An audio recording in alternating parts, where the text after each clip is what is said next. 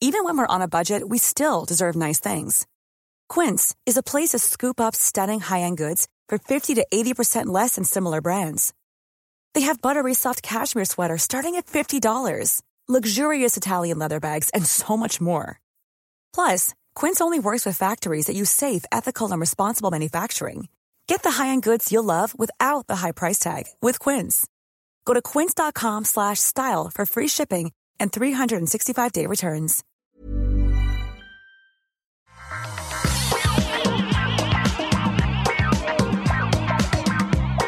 Bonjour à tous et bienvenue sur le Rendez-vous Tech, l'émission où on vous résume toute l'actu tech, internet et gadgets.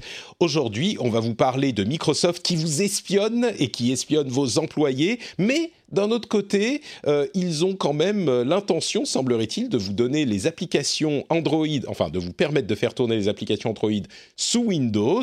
Donc euh, Microsoft prend d'une main ce qu'il donne de l'autre, ou l'inverse, si vous aimez les anglicismes. On va également parler d'Amazon, de Alphabet qui va résoudre les problèmes de pliage de molécules. C'est une innovation absolument folle du côté de la technologie euh, et de la biomédecine. Et évidemment, je suis Patrick Béja et je suis très heureux d'avoir aujourd'hui pour m'accompagner, malheureusement pas Jérôme Kainborg qui avait piscine. Euh, sa maman lui a interdit de participer à l'émission, donc euh, malheureusement il n'est pas là. Mais nous avons Cédric Deluca et Corben. Comment ça va tous les deux? Hello. Ça va, ça, roule.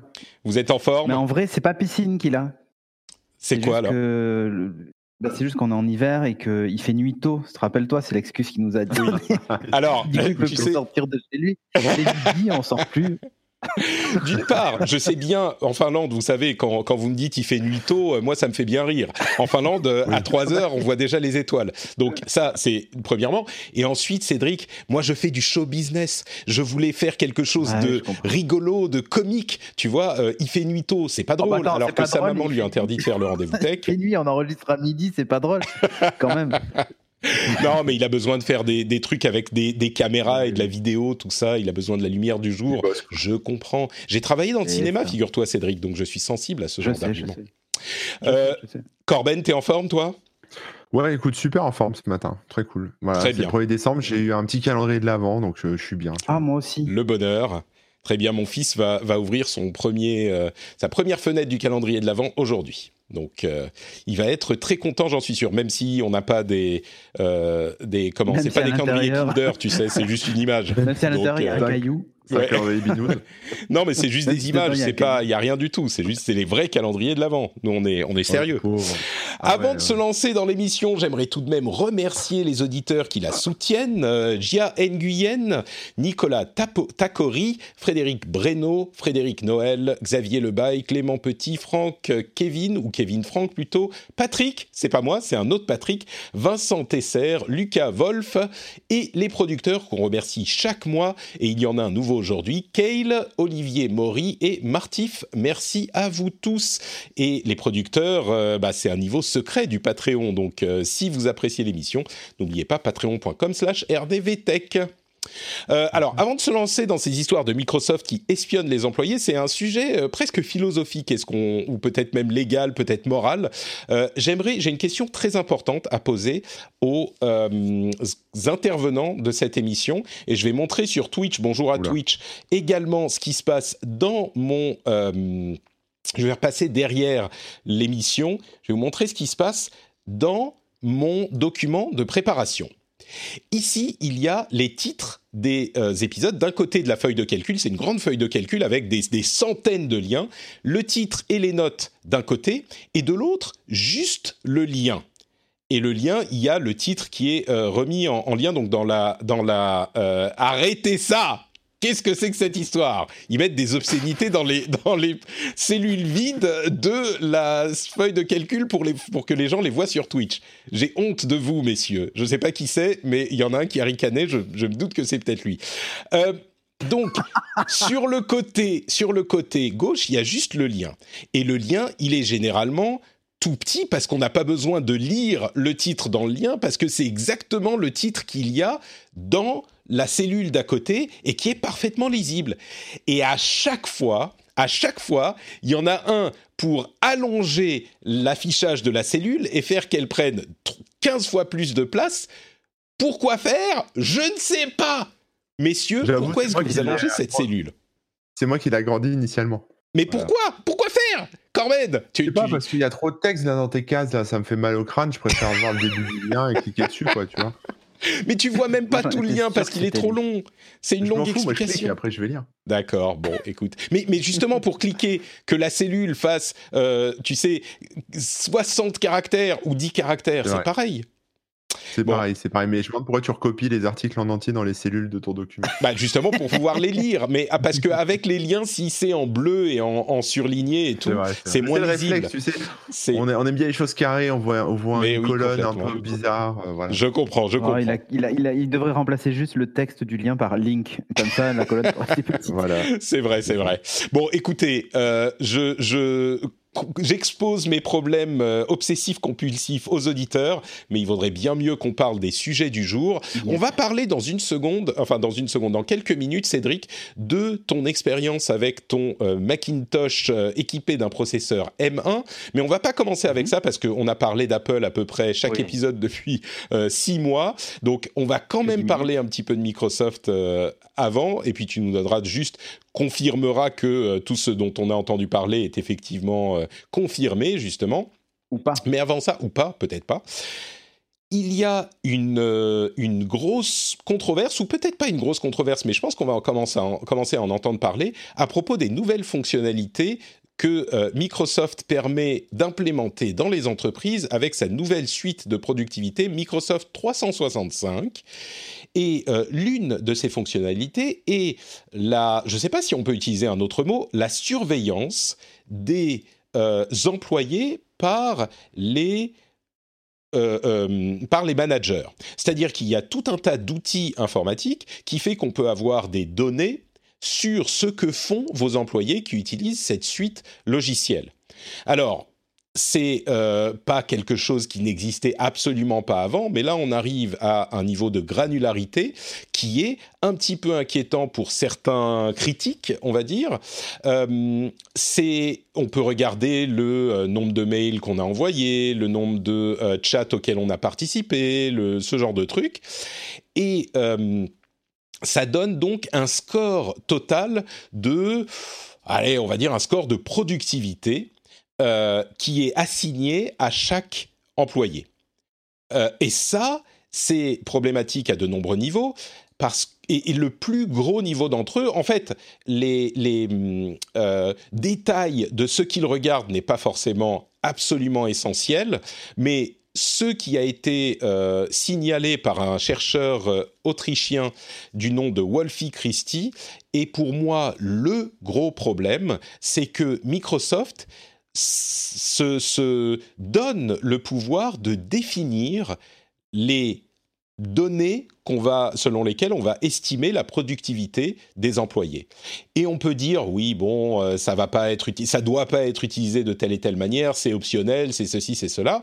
Dans la pratique, moi, je pense que c'est un petit peu préoccupant parce que effectivement, Microsoft va pouvoir dire aux euh, équipes de management si un employé est productif ou pas. Alors, Suite à ça, Microsoft a euh, fait une euh, différente déclaration et orienté les gens vers leur documentation euh, pour dire bon c'est optionnel, c'est pas granulaire parce que c'est agrégé sur une période de 28 jours, ben, enfin quand même ça ça veut pas dire que c'est pas granulaire.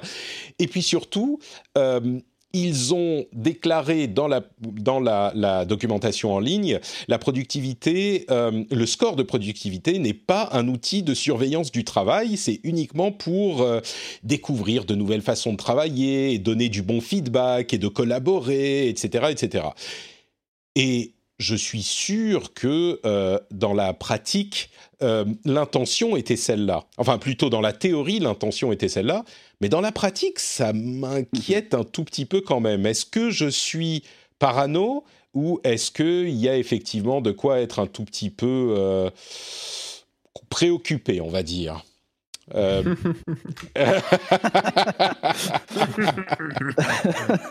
bon, Corben, toi, je trouve, je vais, du, coup, je vais un petit peu tacler Corben aussi en même temps. J'en profite, on est amis. je trouve que tu, non, mais je te faisais la remarque il y a quelques jours sur Twitter.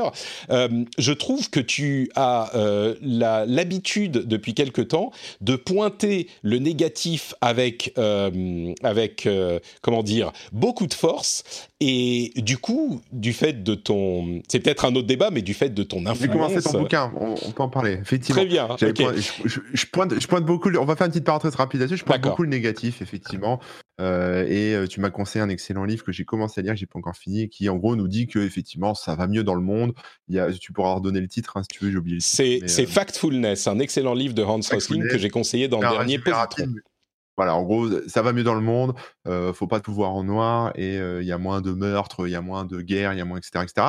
Maintenant, moi, mon postulat, cher Patrick, c'est pourquoi se contenter de, quelque chose qui est moins pire alors qu'on pourrait aller vers tu vois, quelque chose de, mieux. Tu vois? Je, t'encourage à continuer le livre, c'est exactement ce qu'il dit aussi. D'accord, bon, bah, je vais continuer. Mais, mais donc, mon, espoir là dans, le, dans, le, dans, dans, cette, dans ce sujet spécifiquement, c'est que comme je trouve que tu pointes le négatif régulièrement, là, on est d'accord, c'est quand même, ça sent pas bon, quoi, ce, ce, truc-là. Bah, en fait. Euh, bah, non, justement, j'adore. bah, alors attends, Corben va nous donner le négatif et toi, tu vas être, euh, Cédric, après ça, le petit ange qui se repose sur notre mmh. épaule gauche et qui va nous dire qu'en fait, c'est pas si mal. Vas-y, Corben. Il va avoir mal à l'épaule. Alors, si, euh, si, euh, oui, si, euh, si, cette fonctionnalité, elle est là, elle est dans, c'est parce qu'il y a un besoin, tu vois. Mais ce qui est, ce qui est dommage, c'est qu'on le voit de toute façon, même dans les entreprises, c'est que ça va être la course à la pression, ça va être la compétition, ça va être celui qui, qui en fait le plus, ou voilà, et ceux qui en feront le moins seront jugés, tu vois. Donc, quelque part, c'est, c'est un peu, c'est pas bien pour les, les salariés, tu vois, parce que même si ça n'a pas d'implication directe, si on ne dit pas tu seras payé en fonction du temps que tu as passé dans, Microsoft Office ou je sais pas quoi, ou ton score, etc. c'est quand même. Ça, met. Tu sais, c'est un peu comme l'autocensure en fait. Ça va mettre une autopression que les gens vont se mettre parce qu'ils ils vont vouloir avoir le même score, etc. Mais tu as les mêmes scores dans les tableaux chez McDo ou tu vois, peu importe. Ça existe des genres d'entreprises. Mais, mais là, voilà, c'est moche quoi. C'est moche parce que ça, ça, ça met la pression à tout le monde, moi je trouve. Ouais, ça met la pression et puis effectivement tu te tu te mets à inconsciemment euh, ne plus être maître, je trouve, quand tu sais que tu es regardé dans tout ce que tu fais parce qu'on parle de métriques du genre euh, le nombre de mails que tu as envoyé, le nombre de chats que tu as envoyé, tu vas essayer de euh, de te jouer de l'algorithme, de, de tricher avec l'algorithme et donc d'envoyer 12 000 mails genre d'envoyer en trois mails ce que tu aurais pu dire en un seul, ce genre de truc débile quoi, mais quand tu commences à comprendre les, les règles du du machin. Ouais. C'est ça mais ce genre de, choses, ça pourrait être intéressant si c'était mis un peu sous la forme d'un jeu par équipe. Tu vois, tu pourras l'équipe euh, des commerciaux de la zone Est qui se battent avec l'équipe des commerciaux de la zone Ouest et, euh, et euh, chacun machin. Ouais, mais tu te ouais, mais même là, c'est pas, les. Ouais, et puis c'est pas les mêmes. C'est ça. Tu te. C'est pas, les mêmes les mêmes conditions. C'est pas les mêmes. Mais Cédric, donc pour toi, c'est. J'imagine qu'il y a déjà ce genre de choses dans les entreprises quand même, mais pour toi, c'est pas si gênant que ça? Ah non, si, c'est complètement. Euh, je ah d'accord, donc tu es d'accord avec nous, ok. C'est complètement, complètement horrible. En fait, pour. Euh, enfin, je veux dire, c'est l'outil. Moi, la sensation que j'ai, c'est que Microsoft a créé ça pour une chose qui est. Aujourd'hui, on est tous en télétravail, c'est difficile de savoir ce que font les employés. Là, on sait au moins s'ils ont utilisé la suite Office, combien de temps, s'ils participent sur Teams, s'ils sont connectés, si tu vois. En fait, on a ces stats là d'utilisation des, des, trucs. Et du coup, tu es capable de dire, bah, en télétravail, euh, il était en train de, bosser et pas en train de regarder une série Netflix puisqu'il est devant son Word ou son Excel. Tu vois. Bon, dans les faits, il peut très bien regarder la série Netflix et taper n'importe quoi dans un document. Euh, c'est ça, les gens vont se mettre à, à, taper euh, ZZZZZ sur le truc une fois toutes moi, les deux secondes en regardant sur l'autre fenêtre. Faut pas se leurrer. Ce genre d'outil, même si à la base il est fait pour obtenir voilà un score d'efficacité ou je ne sais quoi défini sur des critères qui pour moi sont pas incroyables. Euh, il est essentiellement fait pour dire écoutez, nous on propose un truc sur. Euh, déjà, c'est pas adapté pour tous les, boulots, comme dit Fanny dans le chat, mais, mais euh, honnêtement, c'est pour moi, j'ai la sensation que cet outil tombe à point nommé pour, pour le télétravail. Et il y a peu d'outils concurrents qui proposent ce genre de choses. Et hum, il existe des outils pour fliquer les employés en télétravail mais c'est un truc à installer en plus sur la machine. Enfin bon, c'est compliqué. Là, c'est intégré dans la suite Office. T'as rien à dire à ton employé. ouais. Je crois que euh, voilà. Je crois que ça part d'une intention. Je ne sais pas si elle est bonne ou elle est mauvaise. C'est c'est l'intention un petit peu le, péché capital de la tech qui en même temps sa force. C'est euh, pourquoi le faire? Bah parce qu'on peut on peut et on essaye et on voit ce que ça donne. Et souvent, ça donne des choses intéressantes. Euh, parfois, et peut-être souvent, ça donne des choses un petit peu dangereuses. je crois que là, ça partait d'une bonne intention parce que c'est vrai que il faut pas oublier non plus que les données, c'est l'élément essentiel de ce qui fait qu'on peut mieux, comprendre une situation. Et je crois qu'il est, euh, on a tendance à s'inquiéter beaucoup de la question de, de la surveillance euh, parce qu'il y a des dérives, c'est sûr, mais les données en soi, comprendre un système, ça se fait par les données, et donc c'est une solution d'ingénieur, quoi. Là, je pense que ça va trop loin pour être parfaitement honnête. Je ne serais pas surpris que Microsoft revienne en arrière là-dessus, mais il faut les analyser les données. Après sur. Ouais, euh, alors, moi je vois un usage quand même. Euh, parce que le, distanciel, le télétravail, tout ça, on en parle en entreprise et tout ça, mais moi, moi je suis au contact d'étudiants qui sont à distance. Euh, j'en fais revenir de temps en temps, mais ils sont à distance, c'est très compliqué de les suivre. Et euh, il y en a certains qui s'isolent. Et le fait de savoir si certains participent au moins au meeting Teams, tu vois, avoir ce genre de truc, enfin, voir si l'étudiant est décrocheur ou pas, ça peut être, ça peut être utile. Mais sachant que moi, il n'y a pas de sanction derrière, ou tu vois, enfin, mmh. il n'est même pas question de ça. C'est au contraire pour essayer de lui dire, bah tiens est-ce que tu veux qu'on s'organise autrement pour faciliter euh, ta, je sais pas moi, ta, présence, euh, même si c'est du distanciel, mais tu vois, il y a, il y a ce côté-là. Le problème, c'est qu'en entreprise, on sait comment ça se passe. C'est-à-dire qu'on n'est pas du tout dans la même bienveillance de dire tiens, il y a un employé qui s'isole ou machin. Et euh, bah attends, tu fais pas ton taf, je te paye pour faire quoi tu vois? Je crois que l'intention peut être bonne aussi parce que en théorie, les ressources humaines et même les managers, le boulot d'un manager, c'est de faire en sorte que ton euh, employé, enfin ton, ton subordonné, euh, fasse le meilleur travail possible pour que ton, ton, ta boîte gagne le plus d'argent possible. Et pour faire son meilleur travail possible, idéalement, euh, il est à l'aise dans sa boîte, il est content, il bosse bien, et le fait d'avoir des données là-dessus, comme tu le dis avec tes élèves, euh, enfin avec tes étudiants, mhm. ça peut t'aider à comprendre. Si tu vois qu'il y a une personne qui performe moins bien sur ça ou ça, qui fait moins de ci ou moins de ça, tu peux dire Attends, est-ce que tu as un problème? Est-ce que ce type de euh, projet te plaît pas? Est-ce que euh, tu as un problème avec telle personne? Enfin, je sais pas. Je pense que c'est l'idée de base, mais clairement, le problème, c'est qu'on est en France et, Corben, perçu comme ça. Mm. Ouais, je pense que c'est hérité aussi. je sais pas si vous avez déjà travaillé sur des plateformes de, de freelance offshore, etc. Euh, et mais ils proposent ce genre d'outils, par exemple, où tu peux fliquer. Euh, par exemple, si t'embauches un Indien et tu le fais bosser. Tu euh, parles de, trucs comme Fiverr, ce genre de trucs ou pas, faut, pas forcément Fiverr, je connais pas bien mmh. Fiverr, mais de, trucs plus pro, tu sais, où tu les fais ah développer ou écrire des choses, etc. D'accord, pour des projets long terme, quoi. Et tu as même des outils, en fait, les mecs bah, installent sur leur ordi, comme disait Cédric tout à l'heure, et en fait, ça, fait des captures écran de leur écran, en fait, pour les, pouvoir les fliquer et voir s'ils bossent vraiment ou si. Mmh. Mais ça, ça va beaucoup trop loin. Et, enfin... Bah, ça va trop loin et en même temps, c'est euh, marketing. C'est-à-dire que les gens n'utiliseraient pas forcément ces plateformes s'ils pas. C'est une question de confiance en fait. Après, en soi, ça sert à rien parce que tous les fonctionnaires sont sur euh, OpenOffice ou LibreOffice, donc de toute façon, euh, ça n'a aucun intérêt technique. non mais ça va, je troll. Je troll. On va euh, parler d'un truc que Microsoft euh, est en train de préparer, semble-t-il, qui pourrait être euh, intéressant. C'est le projet Latte latte, qu'est-ce que c'est? C'est pas seulement un délicieux breuvage que vous consommez quand vous êtes un hipster euh, à San Francisco.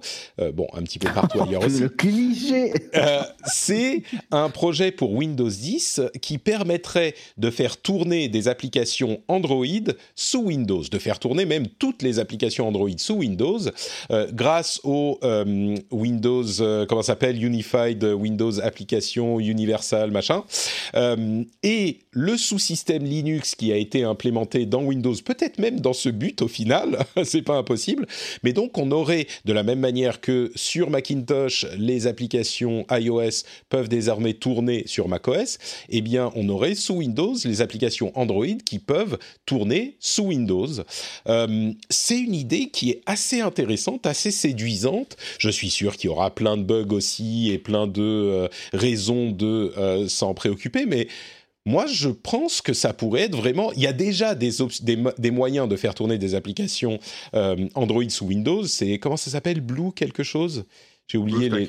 BlueStack, voilà, l'outil euh, principal qui permet de faire ça. Je suis sûr qu'il y en a d'autres. Mais euh, est-ce que ça serait un avantage pour euh, Android, pour Windows? Est-ce que ça serait un avantage pour Android? Est-ce que ça mettrait le bordel partout dans l'OS et donc on s'y retrouverait plus? Ça serait, si c'est confirmé, prévu pour être implémenté dès l'automne prochain, donc automne 2021, si je ne m'abuse spécialiste, euh, euh, le, grand fan de Windows, c'est plutôt Cédric, même si tu es sur, euh, sur mhm. Mac. Est-ce que c'est une option qui t'intéresserait, tout ça, ou c'est gadget inutile? Non, je pense que c'est bien. Le seul souci que j'y vois, c'est que la plupart des apps utilisent des API Google, Google Play Services, enfin tout ça. Mmh. Et du coup, il y a beaucoup d'apps qui risque de ne pas fonctionner correctement en fait, s'il manque cette partie-là de l'app, euh, que ce soit sur l'authentification ou, ou même, euh, moi là tu vois, je me rends compte parce que j'utilise des apps iOS sur mon Mac M1 et euh, de temps en temps en fait, bah, ils, il a ils ont l'app a besoin d'un hardware qui n'est pas présent dans un PC en fait. Et donc forcément l'appli fonctionne mal, comme par exemple un écran tactile c'est un peu compliqué. Bien sûr, ça c'est euh, celle qui est évidente, mais même peut-être euh, le capteur de mouvement ou l'accéléromètre, exactement, ce genre de truc. Mmh. Donc sur certaines apps, ça pose pas de problème. Spotify, tout ça, on peut utiliser la version iPad si on préfère la version iPad. Mais, euh, mais là, sur, sur le souci que j'y vois, c'est vraiment ça. C'est cette chez Apple, les applis d'ailleurs quand on les installe, elles demandent une connexion iCloud, elles utilisent le service de notification d'Apple et tout ça, ce qui n'est pas du tout intégré sur un PC Windows. Donc, mmh. ce qui veut dire qu'une grande partie des applications auront besoin soit d'une réécriture, soit elles ne fonctionneront ou fonctionneront tu pas. Tu crois pas que Microsoft euh, peut implémenter ces API, enfin, re, ben, backward si pour faire... Euh, ingénieriser ces API pour. Euh je je sais pas en fait. J'ai vraiment ce, je sens qu'il va y avoir une problématique à un moment donné avec avec ce, avec mmh. cette partie-là. Euh, chez Apple, ils ont l'avantage de pouvoir maîtriser les deux, l'OS mobile, l'OS portable et enfin l'OS de bureau et tout ça, donc ça va fonctionner. Mais il y a de fortes chances que ça, ça, ça, va fonctionner beaucoup moins bien que, par exemple, comme dit euh, Falken dans le chat, euh, entre Chromebook et Android, quoi. Mmh. Ah. Entre Chromebook et Android, ça fonctionne. On a les services Google, tout est intégré, les API, tout ça, mais voilà quoi. Ouais. Donc tu crains que ça soit un petit peu trop. risque d'avoir un problème. Un petit peu boiteux. Eh, Peut-être qu'ils pourraient. Trop... Alors ils se laissent un, ils se laissent un an. Peut-être qu'ils vont signer un accord avec Google, j'en sais rien. Enfin tu vois. Peut-être qu'ils pourraient aussi réécrire des, euh, trucs. Mais... Oui, peut-être qu'ils pourraient avoir soit euh, des trucs qui soient réécrits spécifiquement pour, soit euh, mettre dans une partie du, du store Android sur Windows les applications qui fonctionnent garanties et puis les autres vous faites ce que vous voulez, vous pouvez les installer si vous voulez, mais on ne sait pas si ça va marcher. Corben, est-ce que tu, tu, y crois toi ou est-ce que tu penses aussi que ça serait boiteux? Non, je suis pas sûr que ce soit boiteux parce que c'est ce genre de truc qui existe déjà. C'est juste, c'est comme le sous-système Linux, quoi. Si tu veux, ça, mmh. oui, oui. avec le temps. Et je suis pas sûr que, enfin, ce que tu disais, par exemple, sur les, applications qui ont besoin de hardware spécifique, bon, peut-être que ça peut arriver, mais c'est vraiment un tout petit, un tout petit problème. Oui, ça reste à la marge, mais c'est les apps qu'on utilise le plus en général, tu vois. Bah, c'est celle qu'on utilise le plus sur Android, mais euh, tu peux par exemple imaginer, surtout que Android a, euh, est peut-être un petit peu plus versatile qu'iOS encore, il est censé, alors mm. c'est pas toujours le cas, mais il est censé euh, fonctionner sur des, des, appareils très différents. on sait que les tablettes Android ont peut-être pas forcément le vent en poupe, mais ça pourrait donner quelque chose sur, sur Windows aussi. Euh, il y a plein d'applications. On pense à Netflix, par exemple. Euh, ça peut te donner une. Bon, en même temps, il y a le site web. Le problème, c'est qu'il y a. Oui, oui, je suis d'accord. Et en plus, en plus, le site web Netflix, on l'utilise dans Edge, il est optimisé euh, pour la basse consommation, en proposant la meilleure image possible en HDR. Enfin. Alors, ça peut être un jeu. Ça peut être un jeu marrant. Est-ce qu'on pourrait imaginer une application Android qu'il serait intéressant d'utiliser sous Windows et pour laquelle on n'a pas déjà une autre solution sous Windows? Est-ce que d'ailleurs la chatroom peut participer mais... Euh, des jeux a Instagram pour poster ouais, des trucs, Among Us, il est gratuit euh, sur euh, mobile alors qu'il est payant sur PC. Corben, tu disais quoi? Ouais, les applis réseaux sociaux, genre, tu sais, tu sais, les trucs pour les community managers, les, les. Instagram, les TikTok, etc., pour les poster direct depuis ton ordi. ouais, mais ça existe déjà, cette version Windows. Bah, ils sont souvent en web, ils sont souvent sur le web, mais c'est vrai qu'il y a des trucs qui existent non, non, non, y a beaucoup sur iOS. Twitter tu vois, c'est ça le. Non, je parlais pas de Twitter, hein, je parlais d'Instagram et de. Oui, Insta aussi. Mais euh, avec toutes les fonctionnalités, ça me. Non, il y a moins de fonctionnalités. Ah non, il y a hein. peut-être moins de fonctionnalités. Il y a moins de fonctionnalités certainement. C'est pas les euh, équivalents, quoi. Romain nous dit les apps Android TV. Peut-être qu'il euh, y en a, mais c'est vrai que c'est souvent reproduit sur le web. Écoutez, bon, je sais pas, ça peut avoir aussi des conséquences intéressantes pour le développement, parce que si un développeur qui veut développer sous Android se dit, je sais que ça va tourner aussi sous Windows, tout à coup, il a euh, les deux plus grosses bases installées d'ordinateurs au monde. Euh, pas juste une seule, mais les deux ensemble. Et ça ne veut pas dire qu'on va plus développer pour mm. Windows aussi, mais je crois qu'il peut y avoir une synergie, ou même pas une synergie, un truc qui sera en parallèle, euh, qui, qui pourrait étendre les opportunités qui s'offrent à euh, Microsoft parce que je ne suis pas sûr que ça donne grand-chose à Android, mais ça peut donner des choses à, à Windows. Et c'est intéressant de constater que à la fois du côté de macOS et du côté de Windows, on a les deux développeurs qui essayent de capturer le catalogue d'app du euh, mobile équivalent, si on met l'équivalence entre Android mhm. et, Windows, pour venir enrichir leur, euh, leur offre sur leur euh, OS de, de, bureau, leur OS d'ordinateur. Ouais, mais là, voilà, moi j'ai vraiment très très peur de l'intégration. Enfin, comme disait Nico Hopi dans le chat, hein, il disait ça fait déjà un an qu'ils nous promettent les notifications Android sur Windows, tout ça, et ça fonctionne toujours pas correctement. Enfin, il y a plein de choses qui déjà sont pas mm. sont pas là. Et mm, intégrer carrément les applis Android sous Windows 10, j'ai du mal à comprendre en fait le, le point. Déjà sur macOS, je comprends pas trop l'intérêt. C'est vrai, tout de suite. Euh, mais c'est sur le long euh, terme, je crois. Hein. C'est pour développer cette synergie sur les deux, trois. C'est pas au lancement, mais bon. Écoutez, on verra, on verra ce que ça donne. En tout cas, c'est un, Je suspecte que ça pourrait être quelque chose de euh, d'intéressant et d'important sur le long terme. C'est pour ça que je vous ai, je voulais vous en parler. Tout à fait. Bon, écoutez, on va faire une petite pause pour faire quoi? Vous le savez, vous allez le dire avec moi. Parler de ah bah, non, pas, pour faire pipi. On va parler de Patreon. Cling, cling, les clés, tout ça. cling, cling, les clés, exactement. Euh, je vais vous parler de Patreon. Qu'est-ce que c'est que Patreon? Est-ce que vous savez ce que c'est que Patreon? C'est le moyen de soutenir le rendez-vous tech et le faire de manière complètement contrôlée de votre côté. Vous pouvez choisir le la somme que vous donnez par épisode. Vous pouvez choisir le nombre d'épisodes que vous soutenez par mois. Soyez gentil, faites euh, genre 3, hein, pas euh, vous pouvez vous arrêter quand vous voulez. Vous pouvez choisir euh, un euro par épisode, par exemple. Euh, vous dites euh, j'aime bien le rendez-vous tech, je l'écoute toutes les semaines depuis quelques mois et c'est vraiment un plaisir quand je me rends compte qu'il est arrivé dans mon app de podcast tous les mardis après-midi, tous les mercredis matins, quand je vais au boulot ou quand je vais faire la vaisselle. Et eh ben, je me dis ça va pas être un moment super chiant de ma journée parce que j'ai le rendez-vous tech. Et eh ben dans ce cas-là, ça veut dire que vous tirez une certaine valeur de cette émission. En plus, on vous fait un petit peu rire, j'espère. On vous informe un petit peu également. Et si vous, vous avez quelque chose euh, que vous apporte cette émission, je euh, vous propose, si vous le souhaitez, de vous poser la question est-ce que vous voudriez donner quelque chose en retour? Vous n'êtes pas obligé, vous êtes parfaitement, euh, euh, vous pouvez tout à fait continuer à écouter l'émission gratuitement. Il n'y a aucun souci là-dessus. Ça me fait même très plaisir que vous continuiez à écouter. Mais si vous voulez rejoindre le groupe des gens formidables qui soutiennent l'émission en retour, eh bien vous pouvez le faire sur patreon.com/rdvtech. Il y a des bonus super cool, comme par exemple l'absence de publicité. Il y a également les timecodes qui vous permettent de passer d'un sujet à l'autre si vous le souhaitez assez rapidement, euh, s'il y a un sujet qui vous intéresse pas par exemple. Il y a plein d'autres petits bonus comme euh, une newsletter étendue. D'ailleurs, n'oubliez pas de vous abonner à la newsletter euh, sur notrepatrick.com.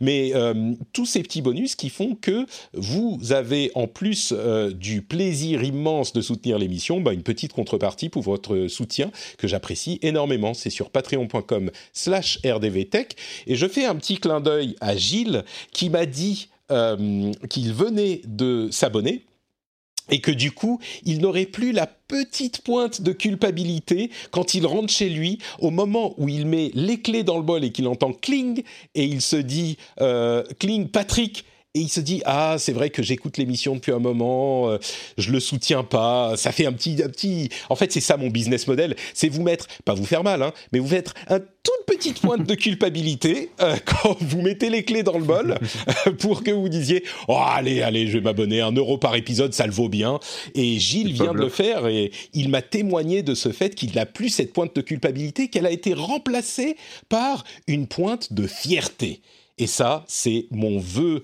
mon souhait le plus cher, vous apporter de la fierté. Donc patreon.com slash rdvtech, quand vous mettez les clés dans le bol en rentrant chez vous, cling, Patrick, et de la fierté en prime.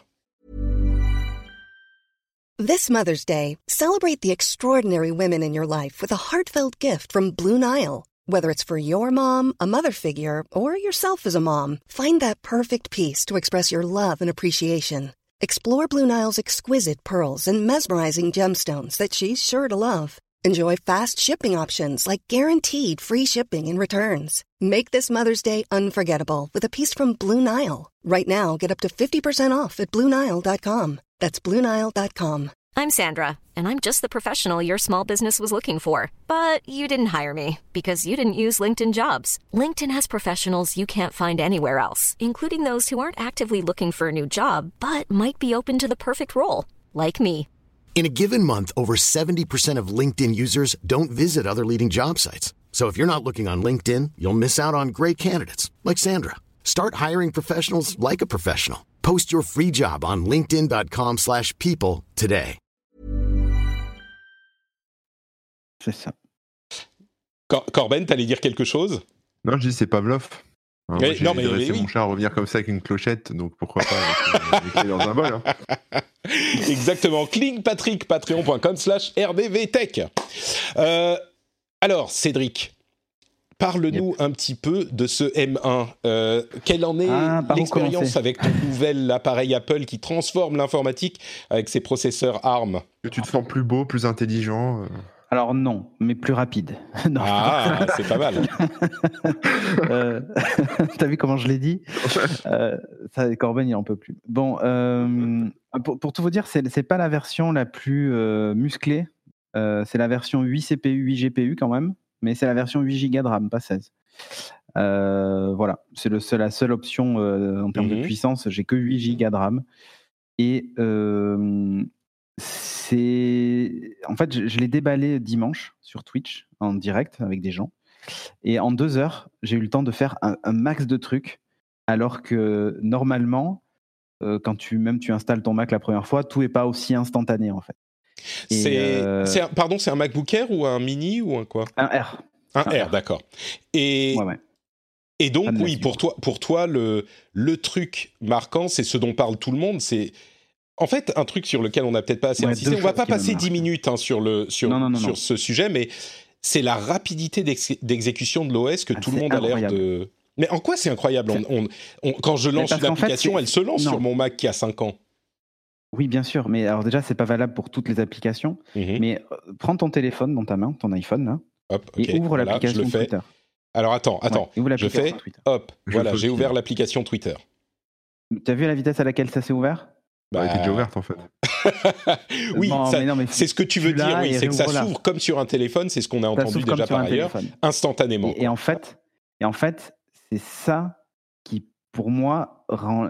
Pour tout vous dire, quand je repasse sur mon PC après, ou même sur mon Mac Mini qui est Intel avec un Core i5, c'est les derniers Mac Mini, enfin juste avant le, le M1, euh, j'ai l'impression que tout est lent, tout est Mm. beaucoup plus lent. Les fenêtres mettent plus de temps à s'afficher.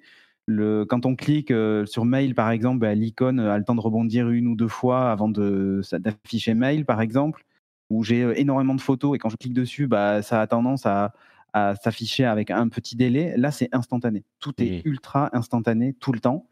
Quand je ferme l'ordinateur et que je l'ouvre, c'est là et c'est tout de suite et c'est instantané aussi. Euh, il démarre extrêmement vite et il est, en termes d'autonomie, c'est monstrueux. C'est-à-dire que quand je l'ai déballé, j'avais 76% d'autonomie euh, dimanche. J'ai joué un petit peu avec, déjà deux heures en direct. hein. J'ai continué à, à- à- à jouer avec. Et euh, ensuite, je l'ai fermé. Je ne l'ai pas éteint, je l'ai juste fermé pour le mettre en veille. Donc, il y a le power nap, donc il va chercher mes mails, mes notifs, Mhm. machin, comme d'hab. hein.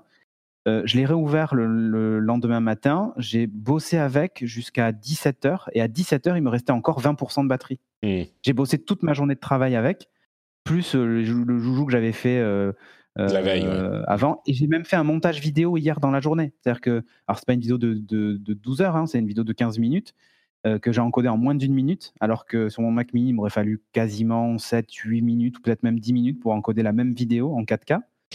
Enfin, c'est- c'est juste bluffant.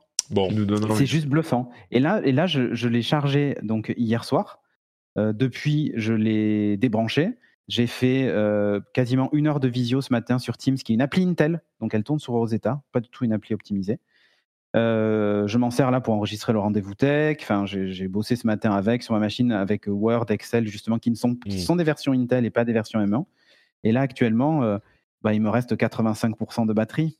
Donc autant vous dire que bon et tout ça avec la vitesse euh, la vitesse dont tu nous parlais tout à l'heure. Vitesse incroyable. Bon. Exécution incroyable. Écoute, j'ai été moi à plusieurs moments j'étais à ça d'en prendre un euh, pour, parce que je me dis c'est un moment qu'il faut comprendre et qu'il faut avoir expérimenté. Mais je vais, je suis sérieux. J'étais à ça, je l'ai pas fait et je vais pas le faire. Peut-être qu'il faudra attendre le ah, M2. vraiment. Mais euh, maintenant, maintenant j'attends surtout les nouveaux designs parce que entre euh, ce MacBook Air et le MacBook Air de la génération Intel, c'est la même chose.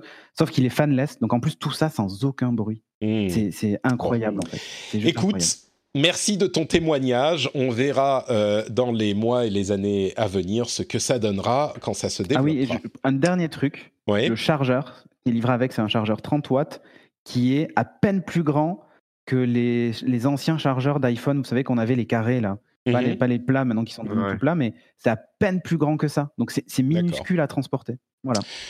Bon, écoute, ça fait envie, ça fait envie. Euh, parlons un petit peu de streaming. Tiens, euh, il y a une plainte généralisée des artistes qui, qui a été adressée aux instances, euh, pas aux instances, aux services de streaming de musique.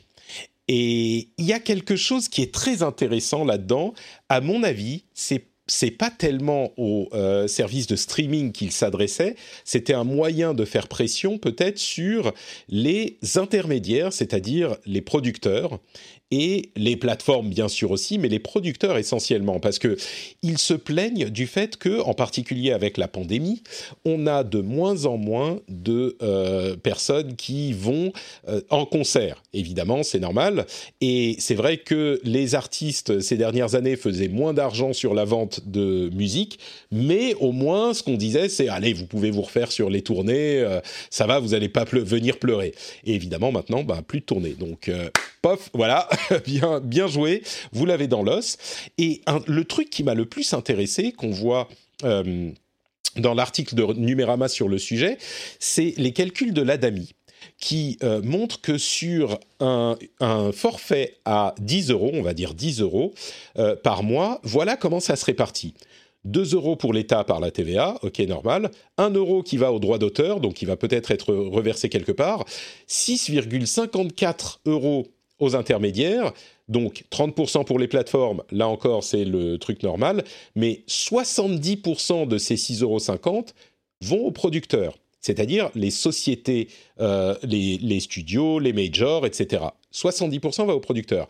Et l'argent qui va directement aux artistes, c'est 0,46 euros. Donc environ 5% euh, euh, de la somme. 0,46 euros qui va aux artistes. Et euh, la DAMI précise que la somme est répartie entre, euh, tous les artistes qui a écouté l'abonné au cours du mois. C'est le cas pour euh, l'ensemble des, enfin pour les producteurs aussi, mais 0,46 centimes, pardon, 0,46 euros. Et, ce qui est important de noter pour moi, c'est vraiment ces 70% des 6,54 euh, euros qui vont au producteur. Donc en gros, allez, on va dire 5 euros à peu près qui vont au producteur. Un petit peu moins. 5 euros qui vont au producteur. Ça veut dire qu'il y a, c'est ça qui me frustre beaucoup dans ces discussions, il y a de l'argent qui va dans l'industrie de la musique. C'est juste qu'elle va aux producteurs et pas aux artistes. Et, cette demande que font euh, les, artistes aux sociétés qui, qui, qui, donnent les services comme Spotify, Apple Music, etc., pour moi, dites-moi si je, me trompe, mais alors on pourrait débattre des 30%, mais c'est pas là qu'il faut chercher l'argent, c'est les producteurs qui, prennent 70% de la somme, qui me paraît euh, problématique, non? Il bah, faut dire aux artistes, démerdez-vous avec votre producteur, C'est un, un, peu bah, ça, mais ouais. Hmm. Ouais, ouais. Ah mais ça c'est exactement ça. Et après on critique Apple sur les 70-30 euh, qui maintenant sont devenus 15. Euh. mais bah, c'est ça. Et même là, il y a 70-30 plateformes producteurs, mais entre les producteurs et les et les euh, et les artistes, il y a 90-10 quoi. Donc et 90 qui va pas du côté des artistes, c'est 90 du côté des producteurs. C'est ah mais là c'est un business dans lequel devrait se lancer Apple. Ils devraient lancer des boîtes de production d'app comme ça ils prennent sur le store, sur la boîte de production d'app et ils donnent 10 centimes. Franchement Apple est en retard là. Il y a des gens qui font bien mieux qu'eux. Hein. Mais imaginez si vous, vous publiez en direct. L'Internet, c'est la désintermédiation. Hein. Imaginez mm. si vous êtes un artiste qui va publier en direct et qui ne va pas passer par une société de production. Au lieu de récupérer 0,46 euros, vous allez récupérer 5 euros. Vous multipliez par 10 la somme. Donc même si vous vendez 10 fois moins, vous n'avez pas le marketing, vous n'avez pas la promo, vous pouvez quand même faire au moins autant, et si vous vendez euh, genre euh, seulement 5 fois moins, vous faites deux fois plus. Je pense que la désintermédiation, enfin, je suis surpris qu'il n'y ait pas la, la, la pas la concurrence, mais si que la concurrence n'ait pas joué là-dedans, qu'il n'y ait pas eu des boîtes de prod qui se soient lancées. Enfin, si peut-être il y a CD Baby et d'autres qui vous proposent juste de mettre les trucs sur la plateforme, mais vous n'avez pas tout l'appareil marketing, quoi. Après, sur, euh, sur ce genre de truc, bah, en fait, les, les, les producteurs, ça sert souvent à lancer des artistes. Après, il y a de plus en plus d'artistes, une fois qu'ils sont connus, qu'ils ont leur, euh, leur public, etc., euh, partent tout seuls, tu vois. Donc, ils récupèrent ce rôle, euh, ils récupèrent cette part liée. Moi, je crois qu'ils renégocient leur contrat, surtout. Hein. Mmh. Ouais, et les, contrats sont. Il y en a quand même qui ont compris qu'en partant de leur, de leur maison de disques, etc., ils ah bah, tu fais en direct, mais c'est pareil dans les. Bien sûr, mais le problème, c'est que. Ouais, mais le problème, c'est que ce que tu as produit avant, ah oui, euh, c'est perdu quoi en fait. Ah c'est perdu. Tu continueras à faire des bénéfices pour, euh, pour la boîte de prod quoi. C'est ça. ça, qui, est, qui est assez dingue. Hein. Mais c'était, j'ai trouvé ça intéressant à noter vraiment cette disparité entre l'argent qui va aux producteurs et l'argent qui va aux artistes. Donc, euh, bon. bon. après peut-être que les parmi dans l'argent qui va aux producteurs, il y en a une partie qui revient aux artistes. Hein. Ça dépend des contrats peut-être, mais bon, euh, c'était ce chiffre qui m'a paru intéressant. Puisqu'on parle des choses qui vont pas, euh, on peut parler d'Amazon avec. Euh, non, mais tout va mieux, Patrick. Tu peux pas dire que ça va mal. Monde, de manière globale, tout va bien. allez, allez lire vraiment Factfulness, c'est hyper intéressant. Chez Amazon, vous savez, vous avez peut-être vu les séries de grèves et de hashtags et de reproches qu'on fait à Amazon dans, pour euh, euh, Black Friday, il y a eu une action coordonnée dans 15 pays différents euh, de grève chez Amazon. D'ailleurs, j'ai essayé de commander un truc dimanche soir. Ça m'annonçait une livraison pour mi-janvier. Donc, je ne sais pas si c'était lié à ça, mais bon, on, verra si c'est livré ou pas. Moi, j'espérais pour Noël, mais bon, bref. Et il y a une série de reproches qui sont faits à Amazon, qui là encore euh, est très bien résumé chez euh, Numérama un très bon article de HorrorGate euh, qui parle des impôts, du traitement des employés, des problèmes pour l'environnement, de des emplois des concurrents que ça peut endommager, etc., etc. Il y a plein de choses qu'on peut reprocher à Amazon qui sont à mon sens euh, plus liées à sa taille qu'à la nature de la société elle-même. C'est vraiment une taille qui est monumentale. Et le chiffre que j'ai retenu qui m'a intéressé dans toutes ces histoires d'Amazon, parce qu'il y avait pas mal d'articles sur le sujet, c'est la quantité d'employés qu'ils ont engagés euh, ces dix derniers mois, depuis plus ou moins le début de la pandémie. Ces dix derniers mois, ils ont euh, ajouté 427 000 employés dans le monde. 427 000 employés en 10 mois, euh, c'est 1400 employés par jour. C'est invraisemblable, ça fait qu'ils ont maintenant 1,2 euh, million d'employés, soit 50% euh, de plus que l'année dernière à la même date. 1,2 million d'employés. Ah ouais, non, mais là, c'est ingérable. Quand tu fais les fiches de paye. la, gueule bah, de la DRH, quoi. Elle doit être fatiguée, la DRH. La, DRH doit être bien crevée, mais vous rendez. Enfin, c'est, moi, ça, ça m'intéresse. J'ai trouvé ça fascinant parce que ah euh, ça montre à quel point la, la ah, taille, l'ampleur d'Amazon est. Euh, oui, c'est le vertige, quoi. On, c'est même pas gargantuesque, c'est diplodocusesque. Euh, 1,2 million, c'est je, me demande s'il y a une société au monde qui a, euh. qui a le plus de, qui a plus d'employés que ça. Peut-être qu'on ne sait pas, il y en a, mais. Pôle emploi. Mais ouais, enfin bon, voilà, je sais pas. Moi, c'est ce que ce que ça m'avait évoqué. Mais... ouais, ouais. Bon, il n'y a pas forcément beaucoup à commenter dessus, mais on peut commenter sur Amazon, mais bon après non là-dessus, là-dessus non mais c'est bien, mais tu vois ça remet un peu en perspective euh, les critiques aussi par rapport à Amazon, parce que c'est vrai qu'ils ont plein, de... il y a plein de, de vraies critiques sur Amazon, mais ouais mais ils, ont 1,2 million. Ils mais combien ils ont détruit d'emplois Bah ça j'en sais rien, moi, mais ils ont Ouais mais c'est ça en fait, c'est ce qu'ils te disent. C'est ouais c'est la bonne question, mais ils ont ils, ont... ils embauchent. En plus ils font vivre aussi plein de petits euh, euh, commerçants. Alors, on peut parler des dropshippers et compagnie. Il y a plein de gens, plein d'indépendants avec la marketplace, etc. Mmh je sais pas. Enfin, après, euh, je pense que quelque part, ça se... peut-être que ça s'équilibre. J'en sais rien. Je sais pas. Ce qui est intéressant, c'est aussi de voir après. Euh, oui, ils ont 1,2 million d'employés, mais combien sont payés décemment Combien sont obligés d'aller bosser quand il y a quand ils ont quand même le Covid Il y a plein de, de, de, problèmes de ce type-là. Il y a le fait aussi qu'ils sont en train d'arriver à une situation de monopole assez clair, même en France. Euh, enfin bon, c'est très très complexe, mais ouais, la taille d'Amazon. Ben, moi, je vais citer euh, Mounir Majoubi, qui, selon lui, euh, et pas que lui d'ailleurs, mais il estime qu'en gros, Amazon détruit deux fois plus d'emplois qu'il n'en crée. C'est alors c'est un, truc qu'ils ont mmh. chiffré, je ne sais comment, avec une commission de machin, enfin bref. Mais euh, en gros, euh, ils disent ça. Ils disent, bah, quand Amazon crée un million d'emplois, en fait, ils en ont détruit 2 millions à côté. Ouais. Moi, j'ai, moi, j'ai toujours du mal avec ces, avec ces questions. Il y a clairement des problèmes avec Amazon, des problèmes sérieux auxquels il faut s'intéresser. Euh, la question des emplois détruits par les nouvelles technologies, c'est un problème qui est vieux comme les nouvelles technologies et donc qui date de quoi, un ou deux siècles c'est un peu le problème, c'est que c'est souvent des, emplois très peu qualifiés et que euh, historiquement on, espère transformer ces emplois en emplois plus qualifiés pour des employés qui seront peut-être un petit peu moins euh, précaires. Maintenant, ça c'est la théorie. En pratique, évidemment, euh, ça ne se passe pas toujours comme je ça. je suis pas en train de dire qu'il a raison, hein, Mounir. Bien ouais, mais c'est ce qu'il a dit. Ouais. Bon.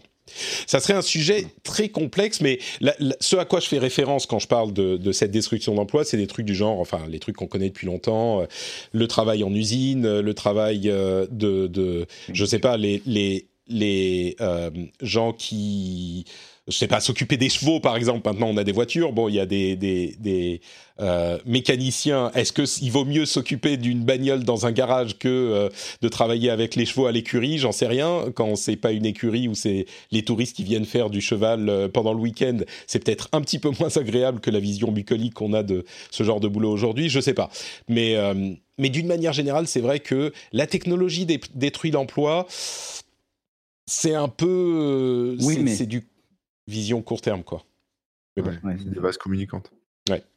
Euh, bon, allez, parlons de trucs un petit peu plus positifs. Est-ce que vous avez vu cette news de, euh, de, DeepMind, le euh, logiciel, l'algorithme de machine learning de Google, qui a été appliqué à, alors je ne sais pas comment on dit en français, le pliage des molécules, le, le, folding des molécules et qui a résolu ce problème. Est-ce que vous connaissez ça? Ouais je connais le pliage de molécules, après, j'ai pas vu ce qu'avait fait euh, DeepMind. Alors, DeepMind, bah, c'est. Bah, folding at home. Mais tu sais, c'est pour ça que ça me parle tellement, Cédric. C'est de ça que je voulais parler, en fait. Il y a deux éléments. Donc, DeepMind, c'est euh, une, on va dire, une, un département de Google qui s'occupe de résoudre des problèmes de différentes natures, parfois un petit peu ludiques, et ils ont même appliqué ça à des jeux vidéo, avec de l'intelligence artificielle et des processus de machine learning de deep learning, etc. Donc euh, ça résout des problèmes de toute nature. Il y a quelques années ou une dizaine d'années, c'était pour euh, reconnaître des visages dans des photos, et c'est grâce à ça que vous pouvez désormais euh, avoir des identifications de visages dans les photos. et puis il y a eu aussi des, des, jeux d'échecs, et puis des jeux de Go, et puis du StarCraft, etc. Là, ils ont annoncé avoir réussi à appliquer ce problème, enfin à appliquer le logiciel, l'algorithme, au problème de la, du pliage euh, des molécules. Le pliage des molécules, c'est un problème médical très complexe parce que quand on a des molécules complexes, on ne sait pas quelle forme elles, prennent.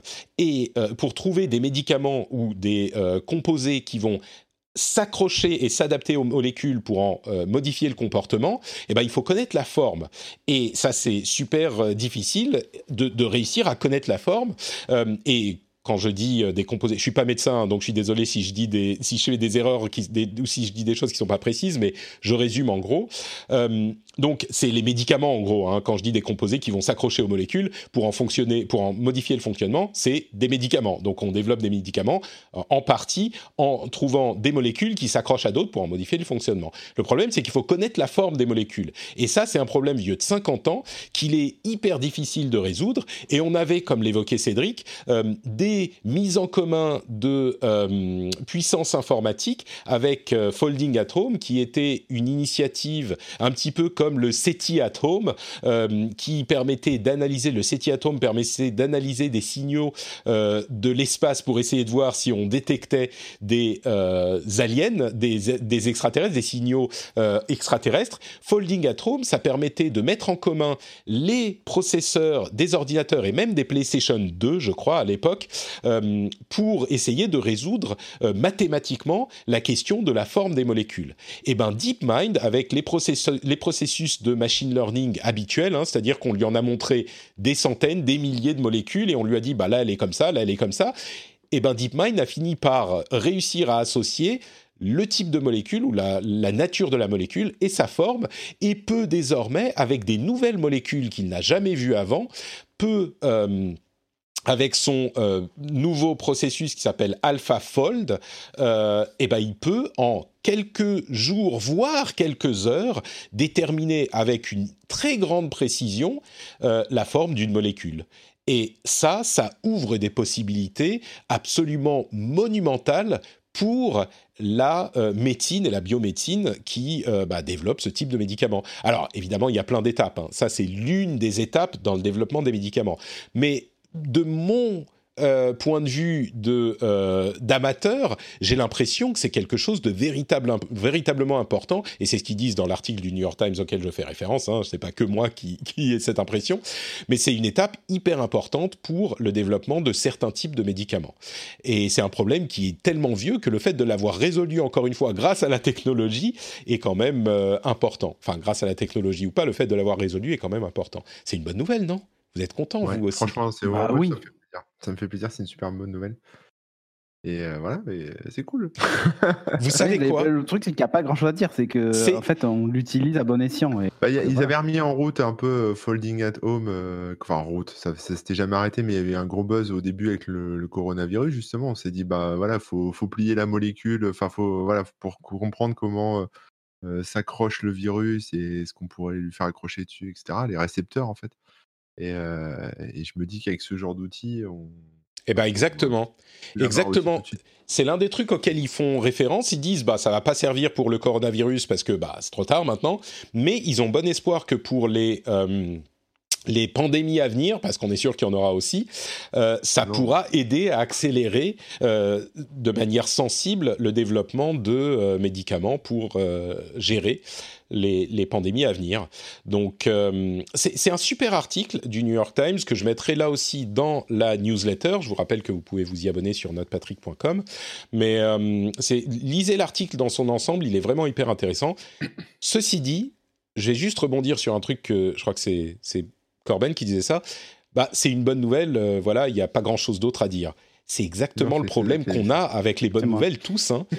Quand c'est une mauvaise bah nouvelle, on va commenter pendant deux heures et se plaindre et dire oh mais c'est mais quand il y a une bonne nouvelle, bah bah oui, on a on a rien à dire dessus donc. Euh, ça dépend de la bonne nouvelle, ça c'est quand même un truc, euh, c'est super. Enfin, tout ce qu'on peut faire avec le, deep learning, enfin le machine learning, etc.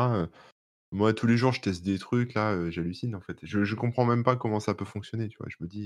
Euh, Qu'est-ce que tu as testé d'intéressant en machine learning ces derniers jours Ça a euh, l'air assez magique. Bah, je sais plus, par exemple, tu avais un truc où tu peux faire tes bases de données toi-même, un truc de Microsoft qui sont sortis. Tu mets tes propres photos et, il fait ton propre dataset. pour Donc, déjà, toi, en tant que particulier, entre guillemets, tu peux faire tes propres propre dataset de machine learning. J'en ai vu pour générer de la musique, là, qui te fait des, des, partitions en notes MIDI, des choses comme ça. Enfin, c'est, ou même sur de la mmh. retouche de photos. Enfin, il y, y, y, en a plein. Ou sur les vidéos, tu sais, les, les fameuses vidéos qui se transforment dans 10 frames par seconde et tu les passes en 60 FPS. Ouais. Oui, on a vu beaucoup de, on a vu beaucoup de restaurations d'images du début du siècle qui ont été restaurées en fait en 4K 60 FPS et c'est des images du bah oui du tout début du siècle et voire Enfin, du début du Un des trucs que, j'ai hâte de tester, c'est le GPT-3. En fait, c'est un algo pareil de machine learning qui en ah fait oui, du texte. du texte. Du texte, ça c'est extraordinaire parce que alors là, je vais pouvoir, euh, je vais pouvoir me, glander, mais alors d'une force, je vais faire des articles GPT-3 là, je vais coller trois articles du New York Times et pof, j'aurai un bel article fait avec ma, avec ma touche en plus. Ça va être parfait. Le, GPT-3, on en a parlé à plusieurs reprises parce que euh, tout ce qui est deepfake, euh, audio, vidéo, machin, c'est du pipi chat par rapport à ce que, à les aux problèmes que vont poser les deep texts en fait. Et le ah GPT-3 qui génère du texte qui est difficile, très difficile à identifier comme non généré par des humains. On en parlait il y a quelques semaines avec un bot sur Reddit euh, qui avait répondu à plein de questions de manière hyper convaincante et que les, les gens ont mis des jours et des jours à s'apercevoir que c'est c'était un bot. Et la seule raison pour laquelle ils s'en sont aperçus, c'est parce qu'ils postaient trop. Il répondait genre toutes les heures, il répondait à 10 articles d'un coup en une minute. Euh, et, c'est comme ça que les gens s'en sont aperçus, sinon ils savaient pas. Et on peut imaginer ce que ça peut donner. Voilà Corben, merci, tu nous as fait retomber dans le catastrophiste, dans le catastrophisme. Ah imaginez ce que... Non mais, parce que moi j'en je, je, parle. Euh, imaginez ce que ça peut donner avec les fermatrolls euh, qui n'ont même plus besoin ah bah d'employer des gens qui... Enfin bon, bref. Bon, écoutez, une autre nouvelle plutôt enthousiasmante, surtout si vous êtes euh, joueur de jeux vidéo, c'est une nouvelle étude qui montre qu'aux États-Unis, en tout cas, pendant ces derniers euh, mois, pendant la pandémie notamment, euh, il y a eu une augmentation du nombre de joueurs et du nombre de temps de jeu, enfin du temps de jeu, dans toutes les catégories démographiques et en particulier dans les âges de 35 ans et plus. C'est pour moi qui suis un joueur depuis longtemps quelque chose qui est particulièrement euh, enthousiasmant. Et d'ailleurs, euh, si vous écoutez pas le rendez-vous jeu, je sais pas pourquoi vous, enfin, pourquoi vous privez-vous du jeu vidéo, du plaisir du jeu vidéo Je parle à un public qui est généralement, on va dire, au-dessus de 30 ans. si vous n'écoutez que le rendez-vous tech et pas le rendez-vous jeu, découvrez le plaisir du jeu vidéo en écoutant le rendez-vous jeu. Il n'y a pas de raison. Bon, surtout allez vous acheter une Switch ou quelque chose pour jouer à des jeux vidéo, mais bon, Allez bosser, bande de feignasses. je pense que jouer. On, bosse, on bosse déjà pas mal hein, quand même. Mais, euh, mais donc, euh, c'est une augmentation sur absolument tous les segments, et moi, ça m'enthousiasme. Je suis sûr que Cédric est très content aussi. Bah oui. Là, c'est pareil. Enfin, pas grand-chose à dire, on est content. Est-ce que bah ce temps de jeu est pris sur du temps de travail? Parce que les gens sont en télétravail et du coup ils ont le temps d'avoir la play d'un côté Oh là là La question, Office nous le dira hein. Vous savez quoi le dira bientôt. Vous savez quoi? Microsoft 365, ça inclut Xbox. C'est ça. Donc, les outils de surveillance, les outils de surveillance des employés, ça va bien être connecté à votre Xbox. C'est ça, donc ton score. Euh, Exactement. Bon, quelques petites news à passer rapidement. On a Salesforce qui semblerait être en train de racheter Slack. On devrait avoir euh, la réponse dès aujourd'hui. Euh, Slack, évidemment, qui est euh, extrêmement populaire et Salesforce qui fait du, c'est du CRM, c'est comme ça que ça s'appelle, hein euh, mhm. Customer Relation Management euh, essentiellement. On a Twitter qui annonce qu'ils vont, bon Slack on se demandait à qui ils allaient se vendre, hein. visiblement ça va être à Salesforce, ça peut être cohérent. Twitter qui va relancer en début 2021 les, euh, la vérification des comptes Twitter. Peut-être que enfin je pourrais avoir mon compte Twitter vérifié. Je suis ah scandalifié. je ne l'ai, ah il n'est pas vérifié mon compte Twitter. Je, ne sais toujours pas pourquoi. Vous savez que j'ai demandé plusieurs fois. C'était euh, avant qu'ils interrompent la, la vérification du, des comptes Twitter. Et à chaque fois, ils m'ont dit non, vous n'êtes pas éligible à la vérification. Je disais, mais. Voilà. Mais pourquoi? Parce que tu n'es pas Patrick. Ouais, c'est ça. Parce que je suis pas Patrick. Notre Patrick. Ah, c'est peut-être ça. C'était auto. Euh, voilà. Oui. Je me suis. vois pas d'autre explication. Il y a un truc intéressant qui se passe en Inde et je vois les sujets passer depuis un certain temps et j'en parle pas forcément parce que bon, c'est un petit peu loin de nous, mais je crois que c'est intéressant à noter tout de même. Ah, j'ai pas mon abonnement au Financial Times a expiré, donc je ne peux pas lire l'article spécifiquement, mais c'est pas grave, je vais vous dire de quoi il s'agit. Le gouvernement indien est en train de bannir des apps chinoises de leur écosystème dans le pays par euh, monceau et par brassée.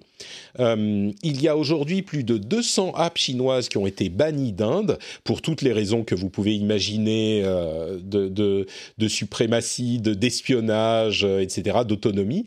Et c'est en train de donner des opportunités à des développeurs indiens de remplir les, les espaces où s'étaient insérées les apps chinoises en Inde. Mais bon, ça pourrait donner lieu à des discussions euh, très longues sur la nature de hum, l'utilisation que fait la Chine des technologies et des apps, on pourrait en parler pendant des heures, ça pourrait euh, euh, donner l'occasion de parler de la force économique des deux pays, etc. Mais c'est hyper intéressant de voir de quelle manière l'Inde est en train de nettoyer l'écosystème des applications locales de des applications chinoises. Euh, et donc je voulais le mentionner parce que c'est quelque chose quand même qui concerne euh, d'un côté 1,5 euh, milliard de personnes et de l'autre 2 milliards, je crois que c'est ça les chiffres. Donc mmh. c'est difficile à ignorer quoi. C'est un jeu tech et économique qui est hyper important. Enfin un jeu, je veux dire un jeu d'influence quoi. le problème, c'est quoi la raison principale? Est-ce que c'est juste pour euh, faire chier les Chinois et, gagner de l'argent, enfin faire rentrer de l'économie en justement en, excluant un peu les applications chinoises, ou est-ce qu'il y a des vrais problèmes d'espionnage dans les applis euh, chinoises, tu vois? Ah bah c'est un problème de sécurité nationale ou c'est juste un problème économique? Un problème politique de territoire, de machin. Il y, a un peu de ça. C'est pas forcément les meilleurs amis les deux pays, mais il y a aussi une question, euh, comme on le voit dans les autres pays avec Huawei et d'autres, la question du, du, du de l'espionnage. C'est mmh. clairement, clairement, il y a de ça, oui. Euh, Facebook est également en train de, euh, enfin également, Facebook est en train de lancer très bientôt euh, Libra. Vous vous souvenez de cette monnaie numérique qui n'est pas une crypto-monnaie, une monnaie numérique, enfin si, qui est une crypto-monnaie mais qui n'est pas ledgerifiée avec un un wallet. Non, mais si, mais si, bien sûr qu'il y a un wallet. Ils ont une crypto-monnaie, mais ils n'ont pas de. Mais bon sang, j'ai mon cerveau qui fonctionne plus. Le ledger. Pas de. De. De. Euh, bon, le, mot ne me vient pas. Euh, je suis sûr que la chatroom est en train de rire aux éclats de Patrick qui ne se souvient pas du mot. Euh, de chaîne, mais oui, c'est ça. De blockchain. Merci, voilà, on y arrive, de blockchain. On m'a dit chaîne, ça m'a. C'est pas sur blockchain, donc c'est pas décentralisé. Mais peu importe. Vous vous souvenez que Libra avait été annoncé il y a euh, quoi un an de ça, avec des ambitions extrêmement importantes. Ils ont dû les revoir à la baisse parce que tout le monde a dit euh, mais attendez une seconde, euh, Facebook avec de l'argent virtuel qu'ils contrôleraient, qu'ils contrôleraient.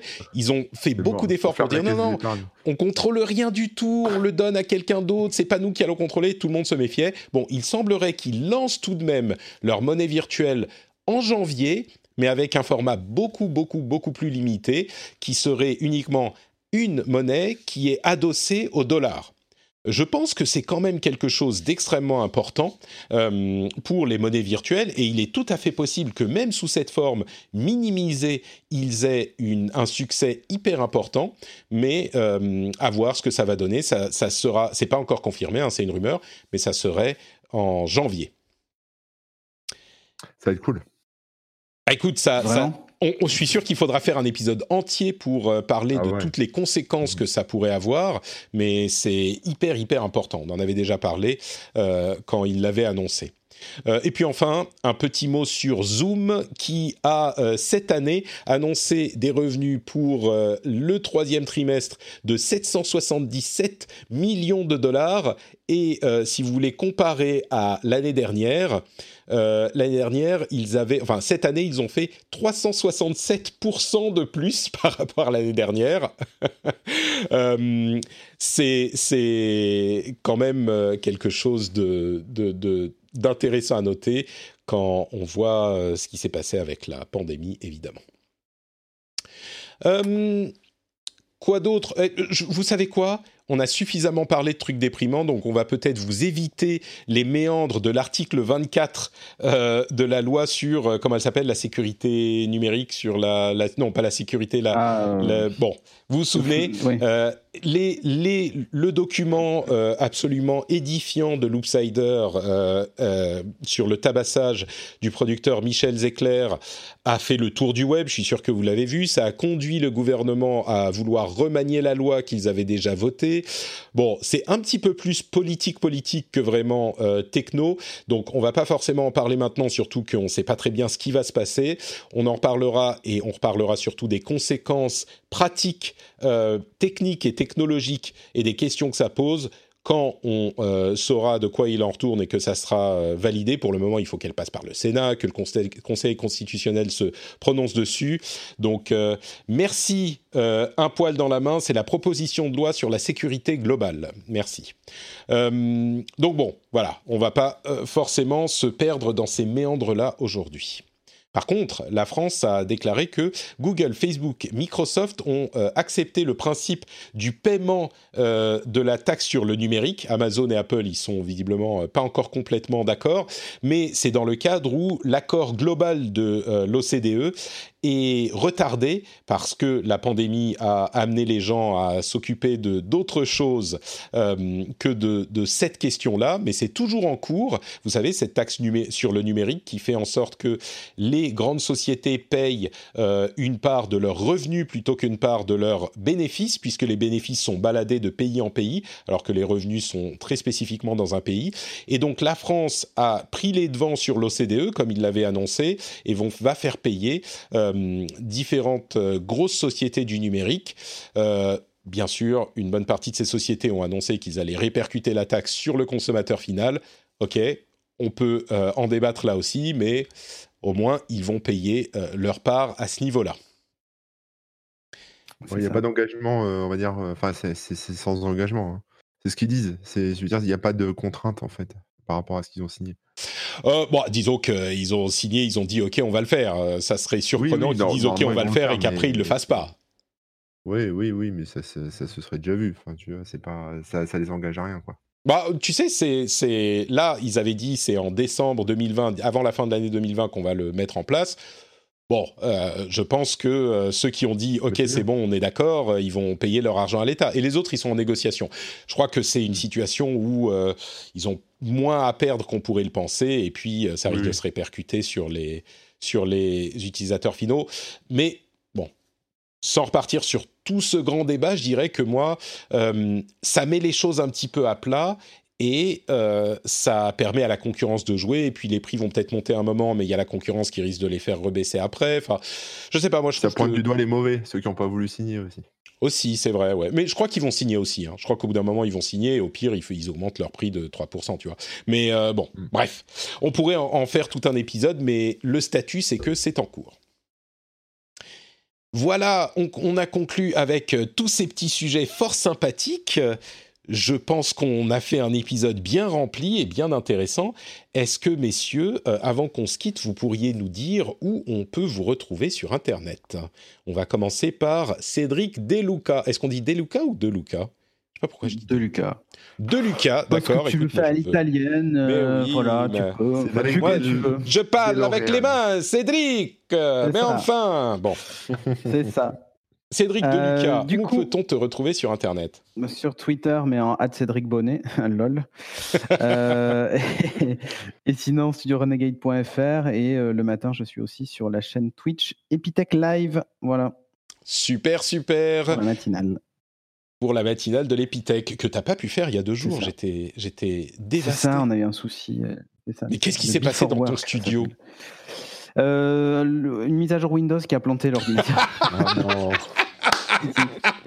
à 7h45, euh, mise à jour Windows et plantage. Voilà. Ah, pas mal, pas mal. D'accord. Bon, écoute, très bien. Euh, Corben, que, où peut-on te retrouver, toi? Eh bien, moi, toujours sur le site corben.info et puis sur Twitch le matin aussi. Moi, je fais, je fais le matin. entre 8h30 9h jusqu'à midi à peu près. entre 8h30 9h et jusqu'à midi, tu fais pas l'après-midi?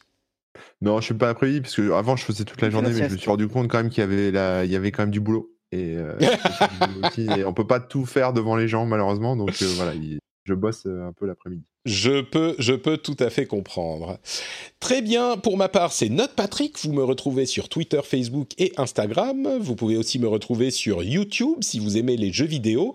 Euh, d'ailleurs, avec les nouvelles consoles, il y a les tests des PlayStation 5 et Xbox 300, euh, Xbox Series X 360. Je suis, je suis revenu 15 euh, ans en arrière, moi. et Xbox Series X qui sont publiés sur la chaîne YouTube. Et ce dimanche, un petit montage sur la manette de la PlayStation 5 qui est hyper euh, intéressante et, pleine d'innovations euh, vraiment vraiment, comment dire, pour le coup, pour une manette vraiment innovante. Donc, vous pouvez euh, voir ça sur, sur youtube.com slash notepatrick. Vous pouvez également euh, me retrouver, euh, si vous voulez soutenir l'émission, sur patreon.com slash rdvtech pour soutenir l'émission. Vous savez, quand vous allez euh, quand vous rentrez à la maison ou quand vous passez devant le bol de la de l'entrée, ça fait cling quand vous mettez les clés dedans ou quand vous vous souvenez de l'époque où vous pouviez sortir de la maison et où vous pouviez mettre les clés dedans. Cling, Patrick, et il faut, faut-il que je soutienne Patrick avec cette petite pointe de culpabilité quand même si vous le faites pas? Et c'est surtout, non, c'est pas ça, ce qui est important, la pointe de satisfaction quand vous le faites, quand vous mettez les clés dans le bol, que ça fait cling et que vous êtes patriote, vous dites Ah, c'est pas, c'est pas cling, Patrick, c'est cling. Ah, Patrick. C'est comme ça que ça se dit plutôt. Bon, en tout cas, ça, je ça, devient compliqué là. c'est vrai, je complique un peu trop peut-être. Il a faim. Je pense qu'il a, je pense qu'il a faim. Oui, c'est possible. Je vous remercie de nous avoir écoutés. Je vous fais de grosses bises et je vous donne rendez-vous dans une semaine. Ciao à tous.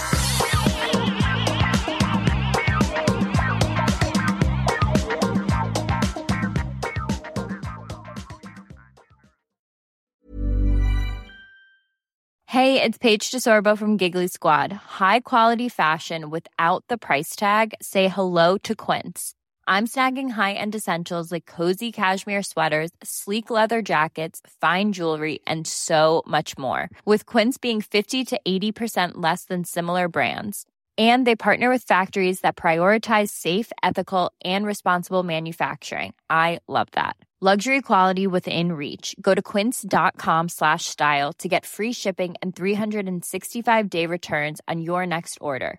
Quince.com slash style.